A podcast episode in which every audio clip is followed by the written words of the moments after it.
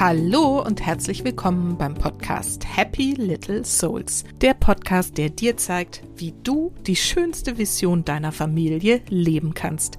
Ich bin Susanne, ich bin Expertin für bewusstes Familienleben und helfe Müttern dabei, das Leben mit ihren Kindern bewusst zu genießen. In der heutigen Folge habe ich Eva Braukmann eingeladen.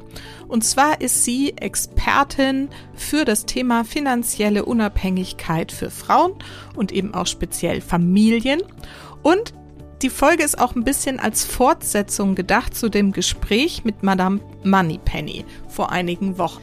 Das war ein wirklich wertvolles Gespräch rund ums Thema finanzielle Freiheit für Mütter. Falls du die Folge gehört hast, wird dir vielleicht nicht entgangen sein, dass ich Madame Moneypenny am Ende der Folge nach Gold und Bitcoin gefragt habe und sie beides als äh, keine sinnvollen Optionen zu Investments ähm, dargestellt hat.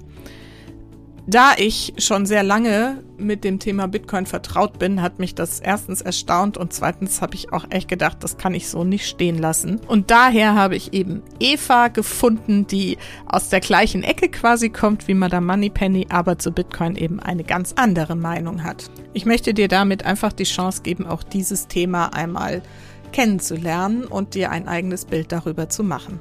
Trotzdem ist die Folge natürlich speziell und ich möchte kurz erläutern, was mich mit dem Thema Bitcoin überhaupt verbindet und warum mir das so wichtig ist, das hier nochmal darzustellen. Tatsächlich begleitet mich dieses Thema schon seit vielen Jahren, hauptsächlich durch meinen Mann. Genaueres erfährst du innerhalb des äh, Podcast-Gesprächs. Und Seit einiger Zeit bin ich selber auch noch mal so richtig tief eingetaucht. Das Thema fasziniert mich unheimlich, denn je tiefer man sich damit beschäftigt, desto klarer wird einem oder in dem Fall mir wurde mir, was für Chancen in diesem neuen Geldsystem stecken.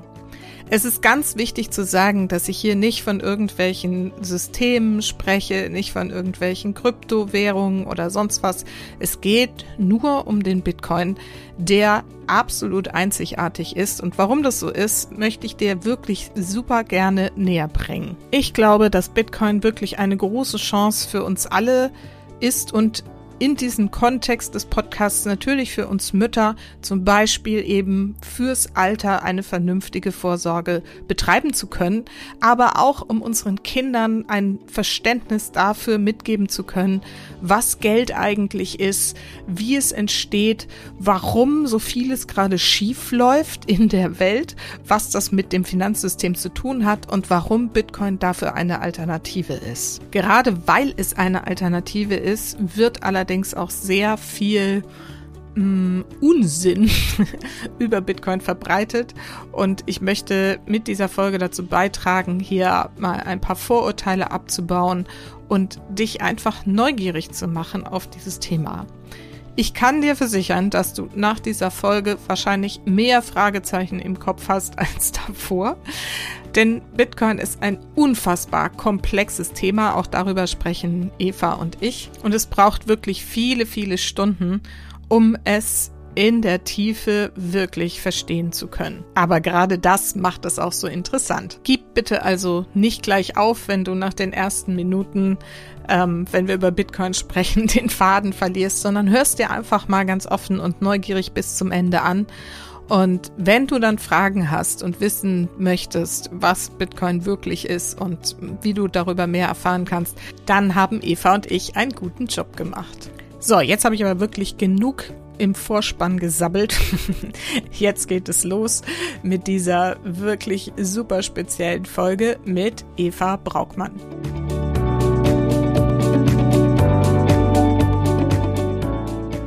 So, heute habe ich wieder ein Interview für euch. Und zwar habe ich Eva Braukmann eingeladen. Sie ist IT-Expertin und gründete 2019 einen Finanzblog und auch einen passenden Podcast dazu, um Frauen zu helfen, ein finanziell unabhängiges Leben zu führen.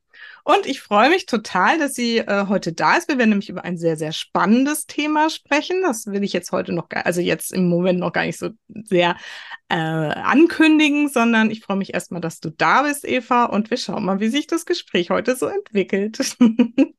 Vielen Dank, Susanne, für die Einladung. Ich freue mich sehr, dass du mich eingeladen hast. Ja, ich freue mich auch. Erzähl doch erstmal ein bisschen was über dich, wer du bist, wer ist deine Familie und was machst du eigentlich so ganz genau? ja, du hast es schon ganz richtig gesagt. Ich bin äh, im IT-Bereich tätig und das jetzt schon seit äh, über 15 Jahren, also schon sehr lange Zeit und habe da immer so komplexe IT-Projekte verkauft, äh, war da sehr stark auch in der Kundenbetreuung und äh, ja, und das war halt eben in den letzten Jahren genau das, worum ich mich dann halt eben so befasst habe. Und in 2019, was ja noch nicht so lange her ist, aber wenn ich rückblickend sage, vergeht die Zeit ja auch wirklich sehr schnell, wenn man nebenberuflich noch was startet. Ich habe nämlich nebenberuflich einen Finanzblog, wie du gerade sagst, und einen Podcast gestartet und habe da versucht, anderen äh, Frauen auch zu helfen, in speziellen Frauen und Familien ein finanziell unabhängiges Leben zu leben, mit verschiedenen äh, ja, Finanzprodukten, die dann halt möglich sind, wie man die beste Versicherung auswählt, wie man äh, mit ETFs seine Altersvorsorge gestaltet und dergleichen. Mhm. Ja, das, äh, das habe ich in diesen Jahren immer nebenberuflich gemacht und seit kurzem freue ich mich auch, dass ich das jetzt hauptberuflich machen kann und äh, ja, mein Angestellten-Dasein jetzt äh, hinter mir gelassen habe. Ganz frisch, ne? Mhm. Genau, ganz frisch selbstständig bin mit dem. genau. Ja, super, herzlichen Glückwunsch zur Gründung. Vielen Dank. Vielen Dank. ja. Und was, was genau hast du jetzt gegründet?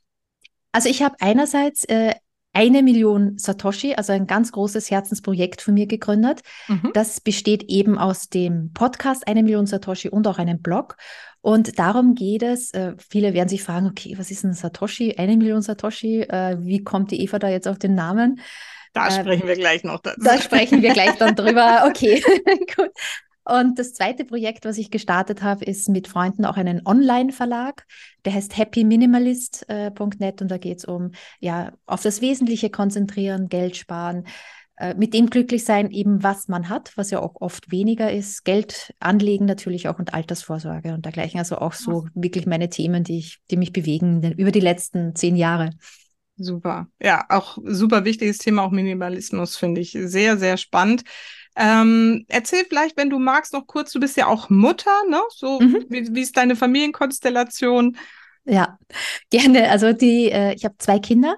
Mhm. Die sind, ähm, der eine ist nächste Woche acht Jahre alt und die andere bald fünf. Also die sind auch noch relativ klein halt. Ja. Aber es hat ja auch ganz gut geklappt in den äh, letzten Jahren, dass ich das auch so nebenberuflich machen konnte. Immer wenn man sieht ja irgendwie es dunkel ist und die Kinder schlafen, dann hatte ich dann immer so ein bisschen mehr Energie und habe das dann äh, auch gut machen können. Und ja, wir leben bei München. Ähm, mhm. ja, ich bin verheiratet, ja, und oh. ist recht beschaulich, so ein bisschen am Land bei den Bergen, ganz schön hier. Ja, schön. Ja, tatsächlich ist das mal wieder seit langem für mich auch so eine in Anführungsstrichen Nachtschicht. ja. habe ich schon länger nicht mehr gemacht. Äh, früher habe ich das auch häufiger gemacht, aber jetzt, äh, genau, ja, es ist aber eine schöne, gemütliche Atmosphäre, so abends ja. hier mal wieder zu sitzen. genau. Ähm, also, jetzt würde mich noch so ein bisschen interessieren, wie war denn jetzt so dein Weg? Du hast gesagt, du kommst eigentlich aus diesem IT-Bereich und hast dann 2019 diesen Finanzblog mhm. gestartet. Wie kamst du zu diesem Finanzthema und warum hast du dich berufen gefühlt, da jetzt Frauen, speziell Frauen irgendwie bei dem Thema zu unterstützen? Ja, also es ging eigentlich darum, ich habe angefangen, wie gesagt, 2008, 2009 äh, Vollzeit mit voller Energie zu arbeiten, auch in einer IT-Branche, in einer boomend, boomenden Branche, auch bei den äh, großen, namhaften IT-Unternehmen weltweit. Und ich habe halt äh, relativ viel sparen können. Also das war halt das Ding. Ich hatte eine relativ hohe, eine gute Sparquote, war schon immer minimalistisch unterwegs, habe nicht viel mhm. ausgegeben und habe mich halt da gefragt, 2000, rund um 2010, was mache ich da mit meinem Geld? Und da bin ich zu einem Finanzberater gegangen, so dieser klassische Weg. Der hat mir ganz teure, tolle Investmentfonds empfohlen und noch so ein paar Leben, kapitalgebundene Lebensversicherungen, die Klassiker. Mhm. Ich habe die alle abgeschlossen und dachte, okay. ja, jetzt, bin ich, jetzt, bin ich, da äh, gut gewappnet. Ich muss dann halt dazu sagen, das ist in Österreich gewesen damals. Ich komme ursprünglich aus Österreich mhm. und ähm, kommen dann dazu, also das war dann auch ganz möglich, das ganz gut möglich, das zu kündigen. Ich glaube, in Deutschland ist das ein bisschen schwieriger, mhm. weil äh, ich habe dann einfach später nachgerechnet, ein paar Jahre darauf und denke, boah, ist das alles teuer, diese Gebühren. Ein Prozent mehr oder weniger, das summiert sich auf 50, 60, 70.000 Euro Gebühren innerhalb von 30 Jahren. Also das kann es ja jetzt wirklich nicht sein. Auf der anderen Seite brauche ich irgendwas, wo ich mein Geld halt investieren kann, weil die Inflation von zwei, drei Prozent damals noch, also da wusste ich, dass ich das niemals schaffe, meine Altersvorsorge zu stemmen, wenn das Geld immer weniger mhm. wird. Also du merkst schon, ich bin immer sehr zahlenlastig und habe da einfach gesehen, das passt nicht zusammen. Also die hohen Gebühren, die hohe Infl die hohe für mich damals auch zwei Prozent Inflation, da muss es Alternativen geben. Und so zwei, drei Jahre später habe ich dann halt ETFs entdeckt, also sehr ein kostengünstiges Anlageprodukt, habe alles umgeschiftet, habe alle meine Versicherungen gekündigt und habe mich halt dann voll auf äh, Aktien-ETFs äh, spezialisiert, habe da einen guten Weg gefunden, denke ich. Und das hat sich auch sehr gut entwickelt über die Jahre. Und eigentlich so gut, dass ich mir gedacht habe, dass darüber schreibe ich, weil da, das interessiert mich einfach und ich sehe, dass da ein Bedarf ist, dass da viele noch den ersten Schritt scheuen. Und da hoffe ich halt mit meinem Blog und auch mit meinem Podcast auch so die Angst zu nehmen und sagen, hey, vor allem halt eben Frauen, vor allem in einer Familienkonstellation, wenn mal die Kinder da sind, haben halt auch nicht mehr so viel Zeit. Vielleicht kann man das ja auch anders verpacken, schneller erklären, so dass es einfacher aufnehmbar ist. Und mhm. Deswegen der Blog, deswegen der Podcast.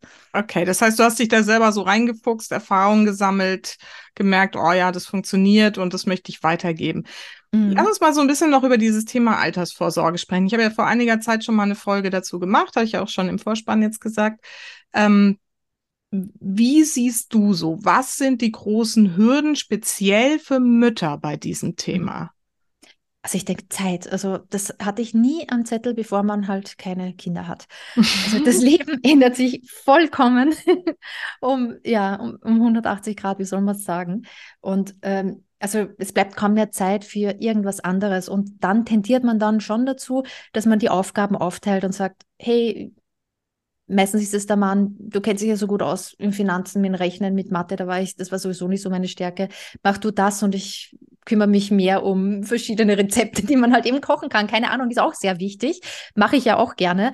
Ähm, aber wenn es dann zu einseitig wird und die Aufteilung dann zu klar wird und die Finanzen macht nur er und ich mache halt nur alles drumrum, ähm, fährt man halt dann in eine gewisse Sackgasse rein, weil man dann sich ab einem bestimmten Zeitpunkt auch nicht mehr selber das zutraut, das selbst in die Hand zu nehmen. Und das mhm. hat auch mhm. viel mit Selbstbewusstsein zu tun, mhm.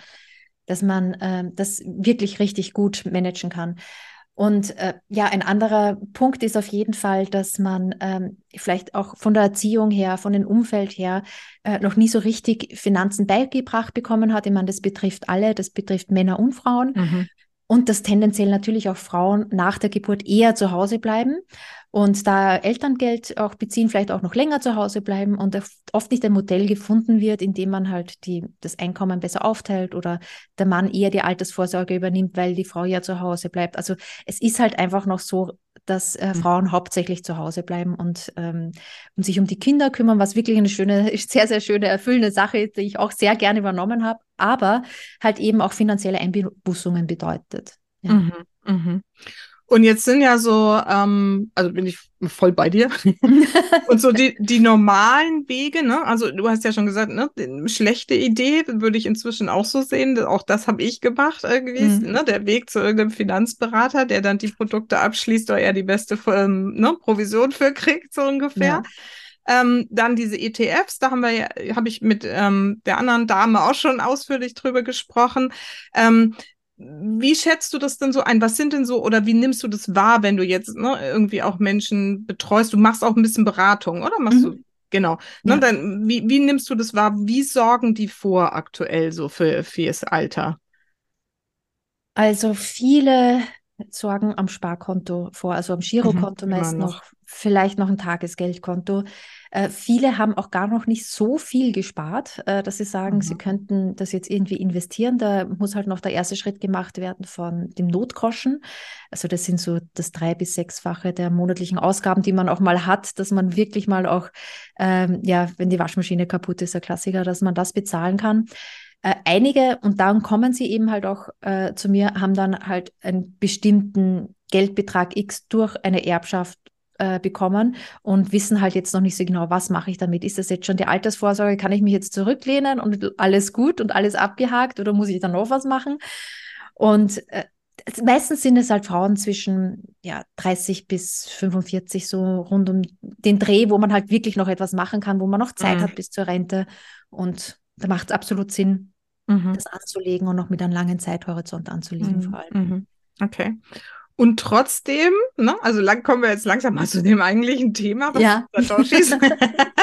so langsam. Ja. Ähm, haben wir, hab, also ich habe ja so das Gefühl, es wird gerade alles so ein bisschen wackeliger da in dieser ganzen äh, Finanzwelt da draußen. Ne? Man hört von Banken, die zusammenbrechen, die Inflation, wie du eben schon angedeutet hast, steigt irgendwie spürbar. Die Menschen und ne, jeder wahrscheinlich irgendwie in Deutschland lebende zumindest merkt es irgendwie spätestens an der Supermarktkasse, da stimmt irgendwie was nicht so. Wie, äh, wie erklärst du das? Was funktioniert denn da irgendwie nicht mehr so richtig? Mhm. Oder in welche Richtung geht das alles? Ja, es ist wirklich sehr viel Grundlagenbildung und Grundlagenfinanzbildung. Also bei mir hat es auch erst Klick gemacht, indem ich mir da überlegt habe, warum ist das so schwierig, fürs Alter vorzusorgen? Mhm. Äh, wieso muss ich da so viele Jahre investieren? Warum sind die ganzen Glaubenssätze wie äh, Miete ist herausgeschmissenes Geld und geh gar nicht an die Börse, geh ja nicht an die Börse, das ist total nur für Spekulanten. Ähm, investiere, wenn, dann nur einen ganz einen kleinen Teil darin und es gibt ja die Rente und auf die kannst du dich ja auch verlassen. Also es gibt wahnsinnig viele Glaubenssätze da draußen und wenn man dann aber wirklich mal nachrechnet, sich hinsetzt und überlegt, also das kann ja gar nicht aufgehen. Äh, man muss an der Börse investieren, um noch halbwegs irgendwie fürs Alter vorzusorgen. Die deutsche Rente aufgrund der Demografieentwicklung, die ja schon absehbar ist, es gibt immer weniger Einzahler. Früher waren es in den 60er Jahren, glaube ich, oder 70er Jahren, waren es noch fünf auf äh, fünf Erwerbstätige auf einen Rentner. In 20, 30 Jahren wird ein Erwerbstätiger auf einen Rentner äh, gesetzt werden. Also es, es klappt einfach nicht. Es wird immer weniger Rente geben. Äh, und äh, die Inflation währenddessen entwertet unser Geld. Und es ist einfach total schwierig, da das hart erarbeitete Geld äh, irgendwie aufzubewahren. Und für mich war dann immer das große Fahrezeichen, das, das kann es ja echt nicht sein. War das immer schon so? War das früher anders? Warum kann man nicht Geld oder Reichtum, Vermögen weitergeben an die nächste Generation? Warum zerfließt das immer zwischen den Fingern? Mhm. Mhm. Und da äh, bin ich habe ich dann eine Antwort gefunden, die äh, mich sehr, sehr überrascht hat. Und jetzt kommen wir, glaube ich, zu den eine ja, Satoshi. Jetzt haben wir lange genug um den heißen Brei rumgeredet. Genau, ja. sag doch mal, was ist denn die Antwort? Äh, die Antwort, die ich da gefunden habe, war nämlich Bitcoin. Ein Bitcoin be besteht aus 100 Millionen Satoshi, das ist sowas wie ähm, ein Euro aus 100 Cent besteht. Und äh, mein Ziel oder meine Vision ist halt, dass ich möglichst viele Frauen davon überzeuge, ihnen äh, Bitcoin ganz prinzipiell erkläre und dann jetzt überzeuge, 100 Millionen Satoshi zu investieren. Das sind so circa 300 Euro jetzt derzeit, um halt wirklich mal zu fühlen, was das eigentlich bedeutet, wie man damit Geld überträgt und warum das eigentlich eine Möglichkeit ist zu sparen. Und äh, wenn es dir so geht wie mir, also wenn mir das irgendwie vor fünf Jahren wer gesagt hätte, ich mache einen Blog und einen Podcast über Bitcoin und der heißt eine Million Satoshi, hätte ich mir da wirklich im Kopf gegriffen und gedacht, was, was ist denn mit der los? Warum äh, macht die jetzt was über Bitcoin? Das ist ja nur so ein Spekulationsding und äh, interessiert doch keinen. Und das ist eben auch das Gefühl, das ich hatte. Aber durch diese Frage des Warums und was eigentlich gutes Geld ausmacht und warum es Inflation gibt und bin ich halt eben auf Bitcoin gestoßen. Eine mhm. begrenzte mhm. Geldmenge, es gibt nur 21 Millionen und es soll halt das bestehende Finanzsystem erschüttern. Mhm. Okay, langsam, langsam, langsam. ja. Ich glaube, jetzt müssen wir die Hörerinnen mal ein bisschen reinbringen. Also ich kann ja an der Stelle auch so mal, wenn ich es nicht schon irgendwo vorher jetzt erwähnt habe, sagen, ich bin ja auch schon lange mit dem Thema vertraut. Mein Mann ist da schon sehr lange in der Szene unterwegs und ich seit einiger Zeit auch. Einfach weil ich es so wahnsinnig faszinierend finde, dass da sich so ne quasi aus dem Untergrund so eine Lösung entwickelt hat, die ne jetzt irgendwie da ist und sich zeigt gerade in diesen für mich gerade schwierigen Zeiten. Also ich meine jetzt für die Welt schwierig, aber ich nehme es als schwierig wahr gerade, dass sich da jetzt was verändert und nun ist diese Lösung oder diese Alternative, sagen wir jetzt erstmal irgendwie da oder es gibt den Bitcoin. Jetzt hast du gerade gesagt, Bitcoin ist eigentlich 100 Millionen Sat Satoshi und du willst, du hast irgendwas von, du willst, dass jede Frau 100 Millionen Satoshi spannt. Eine Million. Eine Million. Ne, eine genau. Million. Habe ich vorhin 100 Millionen mindestens, gesagt? Mindestens. Ja, ja, eine Macht Million. nichts, nur, Dass, nur, dass die Verwirrung da nicht im Kopf ja. bestehen bleibt. Ne, weil ein Bitcoin momentan, ich glaube, heute ist er wieder irgendwie, ich gucke mal auf die Dollarpreise, irgendwie bei 37.000 Dollar ungefähr. Ne? Und deswegen, wenn man es runterrechnet, ich glaube bei 35.000 Euro entsprechend ungefähr. Und wenn man dann ne, den hundertsten Teil davon nimmt, ist man bald, was hast du gerade gesagt, wie viel? Eine Million? Drei, genau, eine Million Satoshi, so circa 350 Euro, 300, 350, 370 Euro, sowas in die Richtung. Okay. Mal rauf, mal runter. Das ist so dein Ziel, die Frauen dahin zu bringen. Jetzt sagen, sagen natürlich alle, hä, wieso? Was, was soll das und was ist das überhaupt? Wie, jetzt hast du schon so ein paar Sachen so angedeutet, ist ne, begrenzt und so. Vielleicht noch mal so ein bisschen detaillierter. Was ist dieses Bitcoin überhaupt? Wow, Susanne, das ist eine wirklich. Ja, ich weiß. ähm, ja. Also mein Mann braucht immer anderthalb Frage. Stunden, um es zu erklären. ja.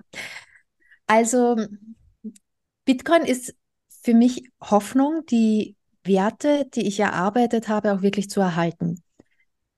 Ich möchte Bitcoin jetzt nicht zu technisch erklären, weil ähm, ich glaube, das, das würde irgendwie den ganzen Podcast auch irgendwie sprengen und äh, ich glaube, man muss es auch gar nicht so technisch tief verstehen, um es halt auch zu benutzen. Und der Nutzen ist für mich halt eben Wertaufbewahrung und die Möglichkeit zu sparen. Mhm. Und ja, natürlich werden da viele auch einwenden, boah, wie will man denn da sparen? Das ist ja auch total volatil.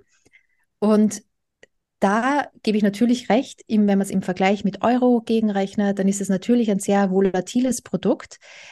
Man muss aber auch gleichzeitig sehen, dass es sehr, sehr neu ist. Es wurde 2008 eben äh, in die Welt reingesetzt von einem anonymen Erfinder, Satoshi Nakamoto, der gesagt hat, hey, ich habe da ein neues Peer-to-Peer-Cash-System.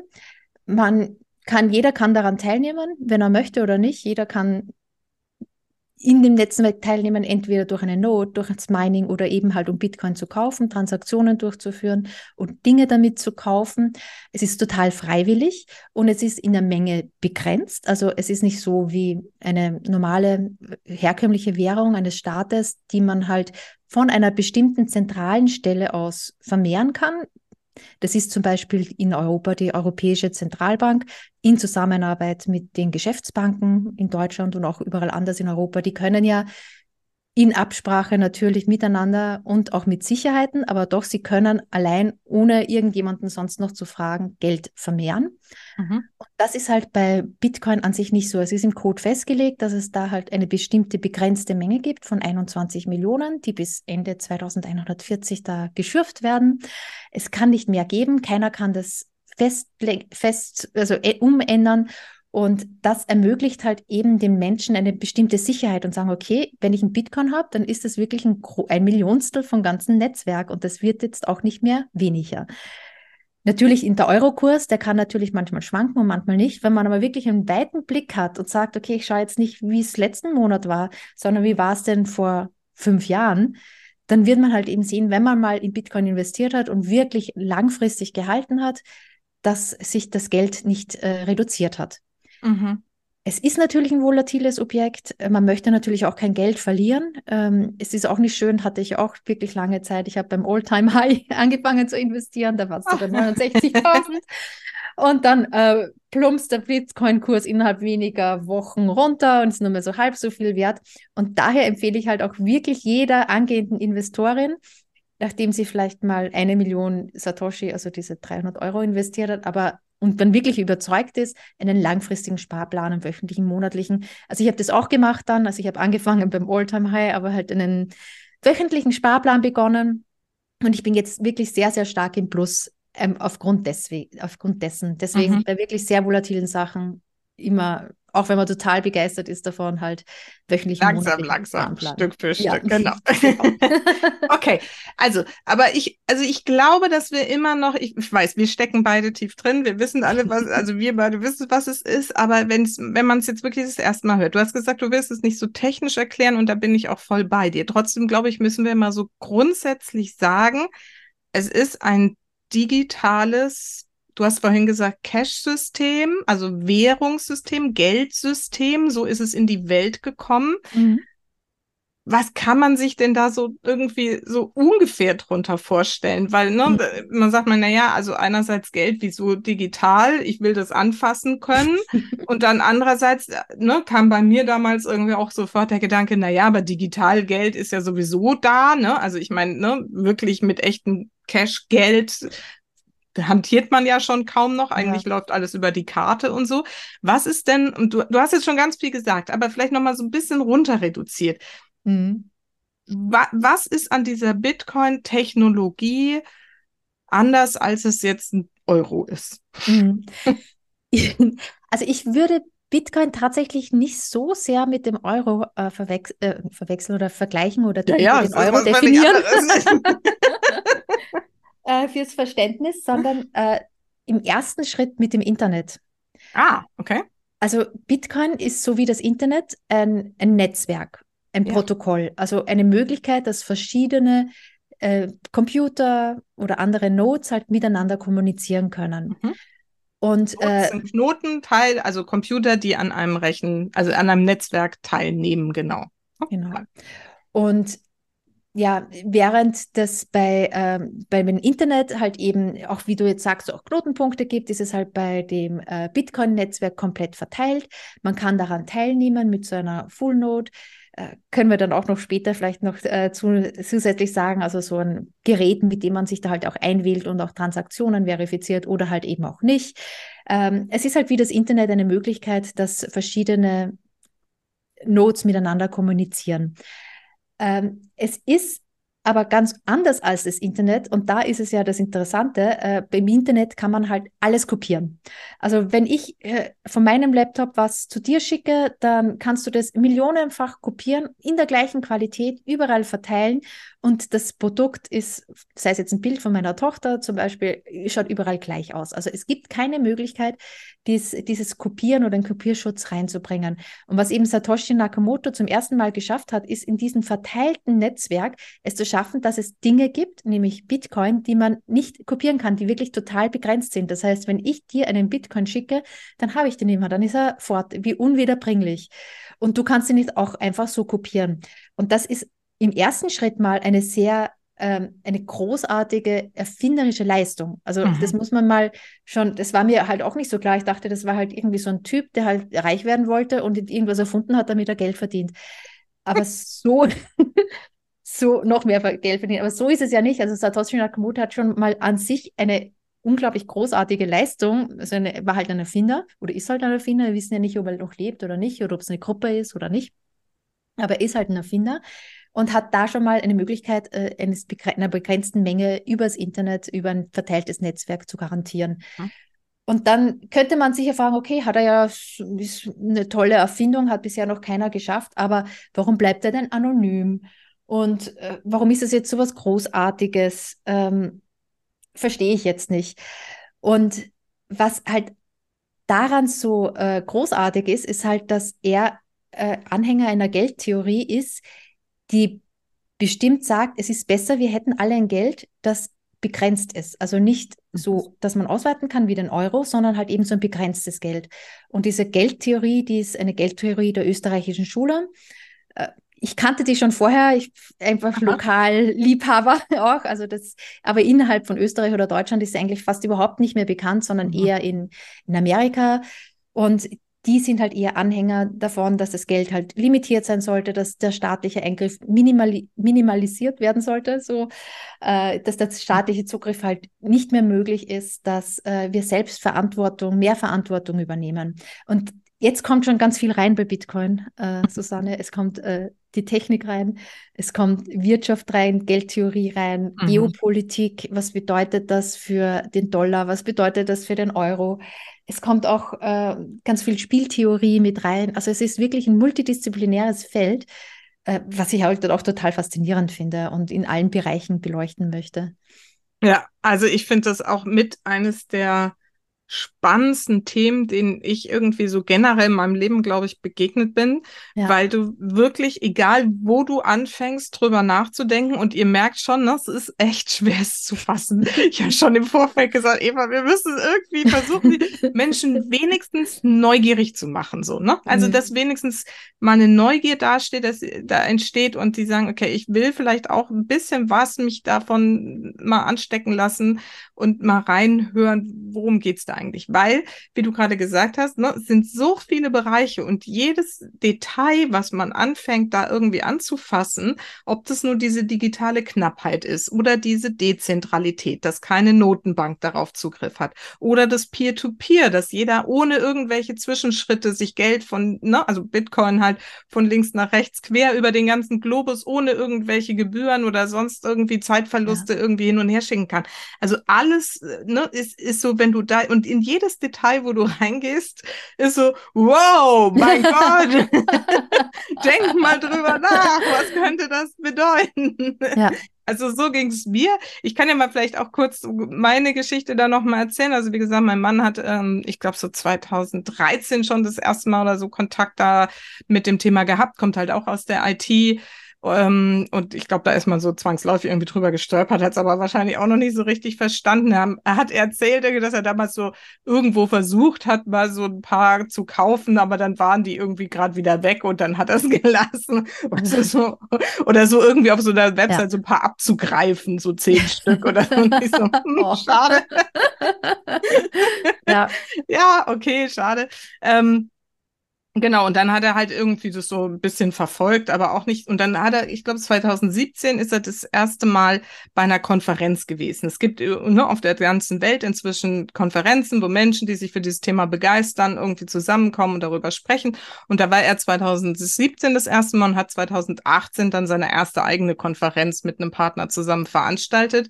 Und da war ich dann auch, und das war, glaube ich, mein Moment, wo ich so, ne, so gedacht habe, wow, was ist das?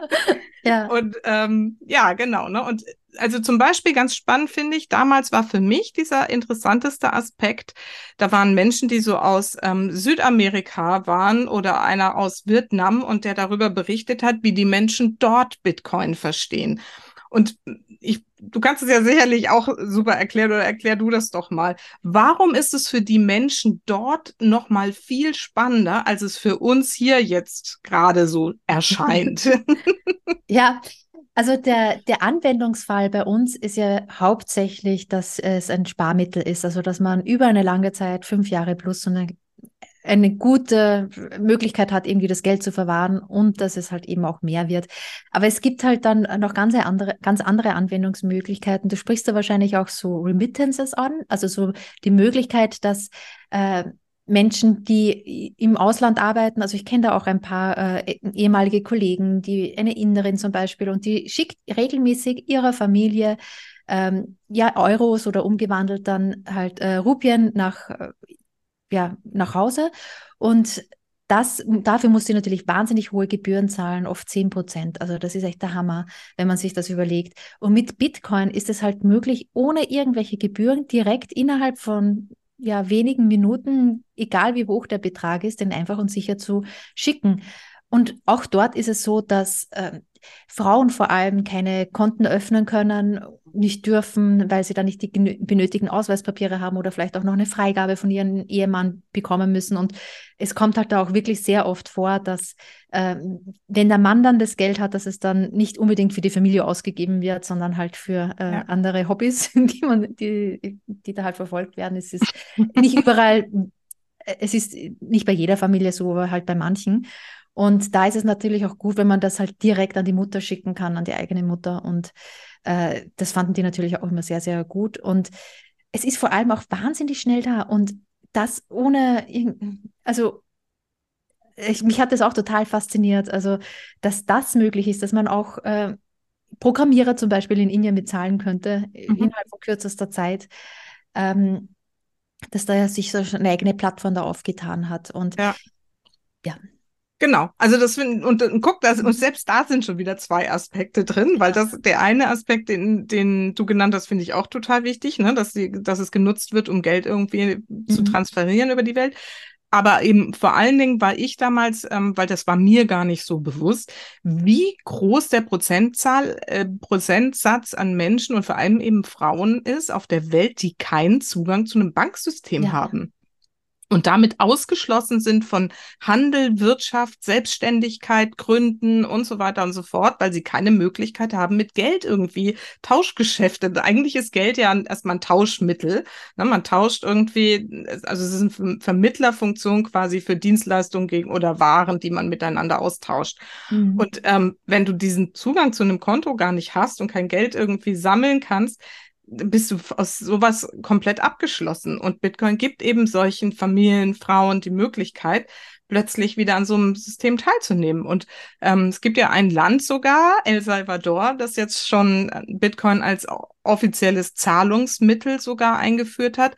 Und das ist natürlich nicht unbedingt im Sinne der, der, des Erfinders, mhm. dass das jetzt so von oben vom Staat eingesetzt wird. Aber natürlich hilft es dabei, diese Bevölkerung, die, wo es eben diese großen Probleme auch gab, da irgendwie mit reinzuholen und zu sagen, guck mal, hier ist noch eine Alternative zu unserer, also die, ich weiß gar nicht, ich glaube, die hatten gar keine eigene Währung zu dem Zeitpunkt, ne? Die haben, glaube ich, mit US-Dollar da irgendwie ja. auch gehandelt. Ja, genau. Also das fand ich so damals, als ich das erste Mal damit in Berührung gekommen bin, so ein Aspekt, den ich halt überhaupt nie daran gesehen habe, weil Ne, klar, Bitcoin kennt man eigentlich als, wie du vorhin gesagt hast, ist irgendwie Spekulationsobjekt mhm. oder wird von Kriminellen verwendet oder ist irgendwie Betrug oder, ne, also was da alles so erzählt wird. Mhm. Okay, also guck mal, jetzt haben wir den Aspekt so ein bisschen mal behandelt. Was ist denn noch so ein zentraler Vorteil irgendwie? Also mhm. du hast ja mhm. hier gesagt, hier ist es hauptsächlich Wertspeicher. Kann man das mit irgendwas anderem noch so vergleichen? Oder warum ist es so ein guter Wertspeicher jetzt mhm. aktuell, vor allem jetzt aktuell gerade? Also es ist ein guter Wertspeicher, man kann das auch ähm, mit Gold eben vergleichen. Mhm. Also Gold hat ja über Jahrtausende schon eine Historie, also das ist jetzt wieder anders als bei Bitcoin. Ähm, also wir wissen einfach aufgrund der Vergangenheit, äh, dass es immer schon was wert war. Es war gestern was wert, also es wird wahrscheinlich auch morgen noch was wert sein. Wenn man sich aber jetzt mal so Gold anschaut, das ist so ein glitzernder Metallklumpen, könnte man sich auch schon fragen, ja, warum ist der dann eigentlich was wert? Warum schreiben wir dem, ich glaube, bei 1800 Euro pro Unze, warum schreiben wir ihm das jetzt zu an Wert? Und da ist halt die Geldtheorie ganz wichtig auch mal äh, zu verstehen. Und es gibt halt verschiedene Ansatzpunkte. Und eines war halt eben mal ganz am Anfang zu fragen, was ist Geld? Mhm. Und Gold hat sich halt als gutes Geld für die Menschen halt entwickelt, weil es halt gut haltbar ist, weil es äh, gut teilbar ist, weil äh, man es gut nachprüfen kann, dass es halt wirklich echtes Gold ist. Und weil angefangen haben, einfach mal Menschen das Ding zu sammeln, weil sie es einfach schön glitzernd fanden und sie wollten halt noch eins und noch eins. Und es hat auch ein bisschen so einen Sammelcharakter, weil äh, die schauen sich ja immer relativ ähnlich, die Goldstücke. Es gibt sie verschiedene, gibt schon noch so ein, zwei verschiedene Formen, aber es hat halt so einen Sammelcharakter. Und so ist es dann immer geldiger. Also Geld ist ja laut der österreichischen Geldtheorie ja kein äh, Hauptwort, so dass man sagt, okay, das ist Geld, das ist nicht Geld, sondern bestimmte Dinge werden halt geldiger Aha, okay, das wusste ja. ich auch noch nicht. Okay, äh, durch, durch, den Handel. Und dass man halt, so, dass immer mehr Menschen da halt eben Werte zuschreiben. Und äh, ja, man kann das eigentlich ganz gut sehen, auch in unserem Alltag, was eigentlich geldig ist. Also der Klassiker ist dann halt, sind halt die Immobilien, die mhm. ja in den letzten 10 oder 15 Jahren komplett durch die Decke gegangen ist. Und oft kauft man dann oft keine Immobilie mehr, weil man denkt, es ist was Schönes, so ein langfristiges Konsumgut für meine Familie. Äh, da wird auch vielleicht noch meine Tochter drin oder mein Sohn drin wohnen und das kaufe ich jetzt so einmal, so wie es eigentlich so früher war, sondern viele kaufen halt Immobilien und sagen, hey, das ist jetzt da, das ist die Möglichkeit, mhm. dass du halt irgendwie noch dein Geld erhältst.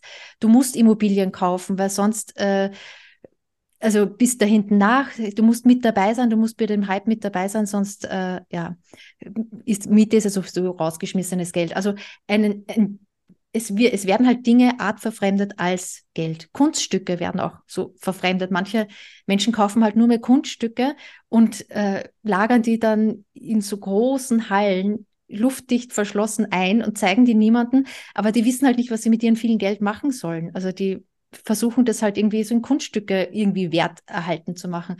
Aber das große Problem ist halt, dass halt viele Immobilien dann halt genommen werden, um irgendwie den Wert zu halten. Vor allem jetzt in China, da gibt es ja Millionen von Wohnungen, die mhm. einfach komplett leer stehen, weil die Menschen halt nicht mehr wissen, wie sich sonst die Werte erhalten sollen. Die kaufen halt eine Wohnung, die steht die ganze Zeit leer ist, was ihnen noch immer lieber ist, als wenn sie halt das Geld am Konto haben. Und äh, also wenn wir kein gutes Geld haben, werden alle Dinge zu Geld. Und das ist nicht gut, weil das halt äh, unsere Umwelt belastet, weil das ähm, nicht nachhaltig ist. Ähm, und daher ist halt auch Bitcoin ganz generell für unsere Gesellschaft wichtig, weil wir dann, das ist ganz tief in den Menschen drinnen, dass sie irgendwie sparen wollen und die Altersvorsorge. Irgendwie wissen alle, dass wir in 70, wenn wir 70, wenn wir 80 sind, wir können nicht mehr so arbeiten wie jetzt. Wir können, haben nicht mehr die Möglichkeit, so viel Geld zu verdienen. Wir müssen irgendwie etwas haben, wo wir unsere Werte speichern. Und das ist ein ganz tiefes Bedürfnis und es wird uns halt weggenommen durch die Inflation, durch ein Geld, das halt immer mehr vermehrt wird. Und da gibt's halt eben diese Alternative. Wir haben endlich ein Geld, äh, wo wir halt unsere Lebenszeit reinsparen können und sagen, okay, das ist halt meine Altersvorsorge. Und ein Haus ist was Schönes, das kann ich mir noch nebenbei kaufen, wenn ich möchte. Ähm, aber ich muss jetzt nicht drei Millionen Euro dafür ausgeben, sondern halt in begrenzten Geld halt einen Betrag X, der halt äh, in Relation zu einer mhm. hohen Qualität auch steht. Mhm. Mhm. Ja, das ist ja so, was, was es manchmal so heißt, ne? dass man wenn man gesundes Geld hat, irgendwie der, der, das Haus wieder zu seinem Nutzwert sozusagen mhm. zurückgeführt wird und eben nicht ein Investitionsobjekt ist, wie man es ja, ne, also mein Mann und ich, wir sind große Sylt-Fans Mhm. Und äh, da ist es halt super extrem, ne, was da irgendwie leer steht an Häusern und du weißt, das ist alles irgendwie ein Wertspeicher im Prinzip, der da rumsteht. Und ne, irgendwie die Insel ist irgendwie gerade im Herbst irgendwie eigentlich total leer, weil es kaum noch irgendwelche Einwohner gibt, weil die alle sich den, das nicht mehr ja. leisten. Ja, das ist wirklich absurd, ne? Aber die können sich das nicht mehr leisten, auf dieser Insel zu wohnen. Weil das, mhm. ne, dadurch, dass die Nachfrage da so groß war, da sind wir bei Anfra äh, Nachfrage und Angebot, ne, ist halt ähm, die, die äh, ähm, auch die Mietpreise und vor allem halt die Immobilienpreise da so absurd in die Höhe geschossen. Und das hat halt mit dem eigentlichen Wohnwert, Nutzwert nichts mehr zu tun. Also wirklich gar nicht. Und das ist ja auch ne, in München wahrscheinlich nicht viel anders. In, in München ist es nicht anders. so, ich glaube, ja, das sind so die beiden super Hotspots von überteuerten Immobilien ja. in Deutschland. Genau. Also, aber dann vielleicht, ja, du hast es ja auch schon ein paar Mal so angedeutet, aber vielleicht gehen wir nochmal auf dieses Thema mit dieser Knappheit an, weil du hast ja mhm. auch Gold erklärt, das finde ich auch, ne? man sagt ja, Bitcoin ist auch so digitales Gold im Prinzip, weil es hat diese Eigenschaft, wie Gold eben auch, es ist nicht so unendlich verfügbar. Ne? Kannst du das mal noch so ein bisschen erklären? Warum? Mhm. Also du hast es gesagt, der Code beschränkt das irgendwie, aber kannst du es noch mal so ein bisschen ausführlicher erklären und vor allen Dingen, was das dann eben so mit der Inflation zu tun hat? Mhm. ja. Ja, also was das im Bitcoin-Netzwerk zu tun hat, ist es so, es gibt halt alle zehn Minuten, das ist im Code festgeschrieben, alle zehn Minuten wird ein Block gemeint. Das heißt, äh, das heißt so in diesem Fachjargon, ein Block, der beinhaltet äh, Bitcoin-Transaktionen. Also wenn ich dir eine schicke, dann wird diese Transaktion äh, in einem Mempool hochgeladen. Es gibt Nodes, die diese Transaktion verifizieren, die sagen, ja, Eva hat genug Bitcoin gehabt, die kann doch da Susanne das schicken. Und dann werden diese Transaktionen aus dem Mempool von einem Bitcoin-Miner genommen, in einen Block rein verschlossen und dann versucht er halt äh, die ganze Zeit, das heißt Hashing, also der versucht halt die ganze Zeit einen bestimmten Hash zu erreichen, den ihm der Code vorgegeben hat. Und der Code gibt es wirklich so vor, dass fast alle zehn Minuten, fast ganz genau alle zehn Minuten ein Block äh, gemeint wird. Und warum das der Miner überhaupt macht, er bekommt eine Belohnung, wenn er gezogen wird und er den richtigen Hash äh, für den Code halt zur, zur Verfügung gestellt hat, er bekommt eine bestimmte Anzahl von Bitcoin. Und die, die halbieren sich nämlich alle vier Jahre. Derzeit sind wir bei alle zehn Also diese Belohnungen für diese den, Belohnung. Genau, die Belohnung, die die Leute bekommen, die sozusagen ihre Rechenleistung dafür zur Verfügung stellen, diese Blöcke zu verifizieren und zu sagen, ja, alles, mhm. was da an Transaktionen gelaufen ist, das stimmt jetzt erstmal. Machen, sagen wir es mal so simpel. Ja, genau. Genau, und ist nicht mehr wieder zurückführbar. Also wenn einmal eine Transaktion ja. in der Blockchain ist, dann ist sie da drin und kann nicht mehr ähm, rückabgewickelt werden. Ich finde eigentlich, und, ich glaube, ich schmeiße es einfach mal kurz rein. Ich finde immer dieses mhm. Buch von, äh, das Bild von diesem Kassenbuch ganz schön. Im mhm. Prinzip mhm. ist Bitcoin eigentlich nur ein Kassenbuch. Es wird immer nur aufgeschrieben, A schickt Bitcoin zu B, B schickt Bitcoin zu C, D schickt es zu F und so weiter und so fort. Und ne, mehr passiert da eigentlich nicht. Das ja. ist Bitcoin so. Ne? Und das wird halt immer in diesen Blöcken zusammengefasst und die werden aber so miteinander verschlüsselt, dass das nicht mehr manipulierbar ist, hinterher nicht mehr änderbar ist und damit irgendwie, also wahrscheinlich das sicherste Geldsystem ist, was es gerade irgendwie so gibt, oder? Ja. ja. Ja, ja, es hat äh, noch nie eine Downtime gehabt innerhalb von 15 Jahren. Also da gibt es kein Computernetzwerk, das das ähm, mhm. ähnlich äh, geschafft hat. Es wurde nie gehackt, obwohl da äh, 500 Milliarden derzeit, weiß ich jetzt nicht, 400 Milliarden an Werten drinnen wäre, wenn da irgendwer, ein Hacker das äh, bekommen könnte. Das heißt dann auch Honeypot, also die Verlockung des Honigtopfs, die ist so hoch mhm. äh, und hat bisher noch nie jemand geschafft. Also von dem, ja, das sicherste Geld, das wir haben. Ja. Genau, Knappheit. Kna genau, Knappheit, ja. Diese, diese Belohnung, diese Belohnung, die wird äh, alle zehn Minuten ausgeschüttet und die wird alle vier Jahre pro Block halbiert. Wir sind jetzt gerade dabei, dass die Belohnung von 6,25 äh, Bitcoin ausgeschüttet werden. Und irgendwann nächsten Jahr, wahrscheinlich April, äh, wird die Belohnung halbiert und dann ist sie nur mehr bei 3,125 Bitcoin. Und das wird so weitergetragen alle vier Jahre bis 2140, weil dann gibt es gar keinen Bitcoin mehr als Belohnung. Da müssen sich halt die Miner zufrieden geben mit den Transaktionsgebühren, also so ein kleiner Prozentsatz pro Transaktion, den wir halt auch äh, bezahlen müssen, wenn wir eine Transaktion durchführen wollen. Aber der ist so gering, also da ist, äh, äh also das sind die sonstigen Remittances vernachlässigbar. Mhm. Ja, genau. Und das heißt, also wenn man es jetzt nochmal vielleicht mit Gold mhm. vergleicht, weil es, ähm, finde ich, ist immer so am greifbarsten, da, da finde ich immer das Bild ganz schön. Also Bitcoin, das ist so programmiert und ne, das ist definitiv nicht veränderbar, weil eben alle, die ne, an diesem Netzwerk teilnehmen, gesagt haben, ja, das ist so und alle mehr oder weniger, das ist jetzt auch vereinfacht, müssten quasi sagen, na gut, wir verändern es jetzt. Und in dem Moment würde das ganze Netzwerk aber wertlos werden. Also ne, jeder, der dran teilnimmt, ist dann letztendlich auch dahinterher zu sagen, ja, das muss genau so bleiben, mhm. weil sonst verliert es eben seinen Wert. Und damit ist auch irgendwie ne, sozusagen mhm. das geschützt, dass da irgendwelche Leute reingehen und sagen, ich hole mir jetzt irgendwie mehr als die Hälfte des Netzwerks und ja. lass das Ganze irgendwie implodieren, weil dann sind die, ne, ich weiß nicht, 400, 500, 700 Milliarden, die da gerade drin stecken, weg, weil es dann nichts mehr wert ist. So. Also das, das wird, wird auch nicht vorkommen. passieren. Mhm. Genau, das wird mit großer Sicherheit nicht passieren. Ähm, und was wollte ich jetzt eigentlich sagen? Warum es mit Gold vergleichbar ist. Ja, genau. Also Gold Wegen dieser Knappheit, also hier ist es mhm. wirklich festgeschrieben. Und bei Gold, so, ne, also man kann halt quasi, könnte man ja einfach die Fördermenge erhöhen. So, mhm. also es gibt ja immer noch genug Gold. Ja. Oder wie, wie erklärst du das immer? ja. ja, Gold hat eine ganz hervorragende Eigenschaft. Äh, das hat sie eben halt auch mit Bitcoin gemein. Also alle anderen Produkte außer Gold, wenn man wenn da die Nachfrage steigt, wenn da immer mehr Leute mehr haben wollen, weil das ja ein tolles glitzerndes Material ist, mit dem ich mal ganz viel kaufen möchte, wird es billiger. Jedes andere Produkt, weil da muss halt immer eine Firma dahinter stehen und sagt, ja geil, ich verdiene da ganz viel Geld, jetzt mache ich einfach mehr davon. Und mhm. sobald da eine Firma mehr macht und dann ein anderer davon hört, hey, da gibt es ja jemanden, der, der macht da viel Geld, kommt dann noch eine zweite, dritte rein. Also das Produkt, das wird immer billiger, billiger, billiger, sobald die Nachfrage steigt. Das ist das Schöne an einem freien Markt. Ähm, bei Gold und halt bei Bitcoin ist es anders, weil man kann halt die Fördermenge nicht erhöhen. Äh, bei Gold ist es immer anstrengender, halt dieses Gold aus dem, äh, aus der Erde, aus, äh, aus den Minen halt herauszuholen. Es ist immer kostspieliger. Und genauso ist es halt eben bei Bitcoin mit dem Mining. Also es wird halt immer schwieriger, mehr Bitcoin zu erstellen. Und dadurch äh, ist der Wert da halt auch garantiert. Mhm, mh, genau. Wenn halt die, An die Nachfrage halt immer mehr steigt. Also ja. das ist natürlich äh, schon äh, das Prinzipielle schon dahinter. Es kann, es hängt natürlich auch nicht nur von der Fördermenge ab, es hängt nicht nur von der Knappheit ab, der Wert. Das ist ja das, also Geld ist es, was am schwierigsten zu verstehen ist in unserer Wirtschaft.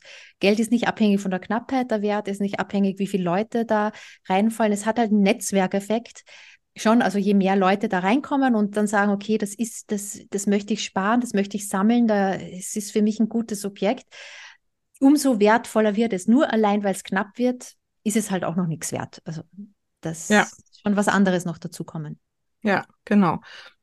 Wie siehst du denn so den aktuellen Stand der Dinge bei Bitcoin? Also, ne, wir haben vorhin schon gehört, 2008 ist dieses, ne, das erste Mal beschrieben worden. 2009 im Januar, glaube ich, ist der erste Block irgendwie sozusagen geschrieben worden. Also es ist jetzt gerade mal 14 Jahre alt auch noch relativ jung, ne, dafür, dass es mhm. im Prinzip, so wie du es vorhin schön gesagt hast, eine wirklich neue Technologie ist, die zwar auf dem Internet basiert, aber eben vollkommen anders funktioniert. Ähm, wie, wie siehst du den Bitcoin jetzt aktuell? Wo steht der jetzt gerade so? Vielleicht auch im Vergleich zum Internet oder so, wo, wenn man so vom Entwicklungsstand her mal drauf schaut. Ja, also im Vergleich zum Internet wahrscheinlich so 1998 was mhm. in die Richtung. Also wirklich noch so davor. So kurz vor AOL. genau, kurz vor AOL. Es fehlt halt, wie du genau sagst, ein paar Unternehmen, die das halt noch leichter zugänglich machen, obwohl ich muss sagen, es funktioniert schon ganz, mhm. äh, ganz gut. Also die User, die Nutzeroberfläche für Bitcoin-Kauf, für Bitcoin-Versenden, für Bitcoin-Verwahren ist auch wirklich schon für Anfänger sehr, sehr gut bedienbar. Ja. Das war vor fünf Jahren ja noch nicht so. Da entwickelt sich wirklich rasend was weiter. Mhm. Ähm, ja, also wir sind wirklich noch ganz am Anfang. Wir sind bei den Early Adaptern. Mhm. Äh, wir sind jetzt nicht bei den Extreme Innovatoren, der 1% der Leute, die halt das schon, schon ganz früh kommen sahen. Äh, vielleicht, wo jetzt auch der Mann so dazugehört, würde ich jetzt mal von der Jahreszahl so sagen, wo ich auch so ein paar kenne. Ähm, die auch viel, aber auch nicht das ganze Potenzial schon damals gesehen haben und das wieder verloren haben oder irgendwie verschickt haben und äh, war wieder weg halt. Oder ähm, in irgendwelchen anderen Systemen wieder verdüdelt haben. Also, ja, ist, ist halt eine, einfach so. Er hat auch eine wilde, wilde Zeit letztendlich. Hat er schon eine wilde Zeit hinter sich, der kleine Bitcoin. ja. ist ja schon viele, viele ähm, interessante Projekte. Da können wir vielleicht gerade noch mal gleich mhm. drüber sprechen, warum Bitcoin nicht Krypto ist, aber genau. ja. ja.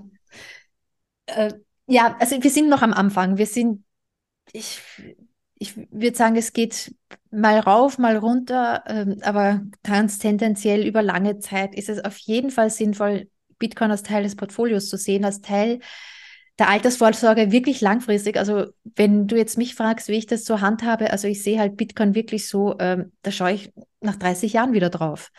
Bei meinem ETF-Sparplan, da äh, da habe ich jetzt über die letzten 10, 15 Jahre wirklich sehr viel gespart. Da bin ich jetzt gerade in der ja, langsam äh, Endsparphase, Privatierphase sozusagen. Also das hat mir dann schon was gebracht, so 10, 15 Jahre Horizont zu haben.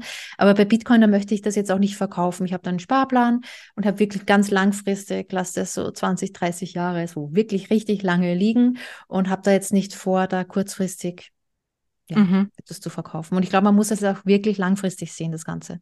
Ja, okay, wichtiger Punkt. Also es ist nichts, mhm. wo man jetzt irgendwie, ne, was ja auch oft so missverstanden wird, damit irgendwie spekuliert. Und ich glaube, das ist auch so ein grundsätzlich, das ist auch super wichtig, glaube ich, dass wir da nochmal drüber sprechen. Grundsätzlich ist ein Missverständnis, weil es wird ja immer so mit Krypto in einen Topf geworfen, mhm. ne? Bitcoin und Kryptowährungen. Ähm, wobei der Bitcoin ja schon auch ne, auf Kryptographie basiert. Aber kannst du das mal erklären? Was ist der Bitcoin und was ist der Rest? Ja, du sprichst wahrscheinlich äh, den Shitcoin an. Yes. Das wurde schon in dem Blog Na, also. das erste Mal erwähnt. Also das sind äh, ja oft ein bisschen, also ab, herablässig, herablassend äh, bezeichnete, ähm, also alles andere, was Bitcoin ist, wird von manchmal von diesen äh, kompletten Bitcoin-Maximalisten, die sagen, okay, alles andere ist äh, ein Shitcoin und ich bin nur in Bitcoin und ich selbst bin auch nur in Bitcoin investiert. Aber äh, warum eigentlich? Weil bei Aktien bin ich ja auch zum Beispiel ganz breit gestreut. Warum gehe ich in Kryptowelt jetzt nicht auch ganz breit gestreut rein und irgendwas wird schon klappen? Ähm, also jede, äh, jeder Coin, der da draußen ist, äh, ist im Vergleich zu Bitcoin als Geld nicht äh, also da ist Bitcoin einfach viel besser als Geld.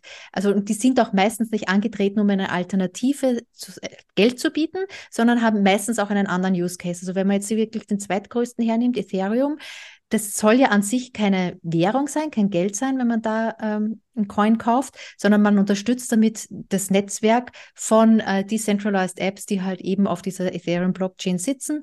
Und das ist halt so wie ein äh, Startup-Investment. Also kann mal gut gehen, kann mal nicht gut gehen, ähm, ist natürlich hochriskant und natürlich sehr hoch bewertet mittlerweile schon.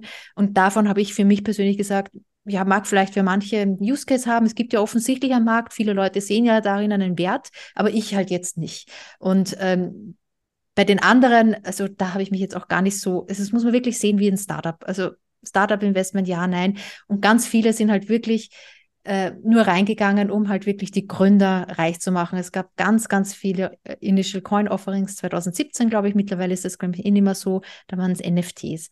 Also, wo die Gründer Millionen, vielleicht sogar Milliarden abkassieren und dann halt äh, darum Bitcoin kaufen, weil das ist begrenzt. und einmalig, und ne? Und einmalig. Ja, ja. Und äh, es ist einfach nicht so, es ist, man kann nicht ein zweites Bitcoin erstellen, weil die eben auch ein Netzwerkeffekt hinkommt. Selbst wenn ich einen zweiten Coin erstelle und der hat 15 Millionen Coins nur und ich nenne den Eva-Coin, dann wird der nur, weil er begrenzter ist als Bitcoin, deswegen jetzt nicht erfolgreicher sein. Es kommt schon ein Netzwerkeffekt und ist bekannt. Äh, also wenn jemand in die Kryptowelt geht, dann kauft er halt als ersten Schritt immer Bitcoin. Also es gehört halt viel dazu und das ist nicht mhm. replizierbar jetzt, ja, 15 Jahre ja. später. Ja, also ich glaube, äh, dass es, also da bin ich zumindestens der Meinung inzwischen auch, dass, also ich glaube auch, vielleicht gibt es den einen oder anderen ähm, Coin, der da irgendwie erfolgreich werden könnte, weil er so einen anderen Use Case mhm. hat. Aber das Prinzip des Bitcoins, das ist eben einmalig und zwar schon alleine, weil es eben keinen Gründer gibt. Ja. Weil der das und ich, ne, also alleine das ist so unfassbar genial. Sowas und, und auch so, selbstlos letztendlich, ja. ne? sowas in die Welt zu bringen und dann sich irgendwie, ne, also der hat es ja drei Jahre noch so technisch, glaube ich, irgendwie so ein bisschen begleitet in Foren und so, bis das wirklich so verstanden wurde in der, in dieser Kryptographie-Szene auch. Ähm, ne, und, und irgendwie so losgelaufen ist, so noch wirklich völlig irgendwie nicht, nicht bemerkbar, ne? niemand hat es ernst genommen, so wirklich.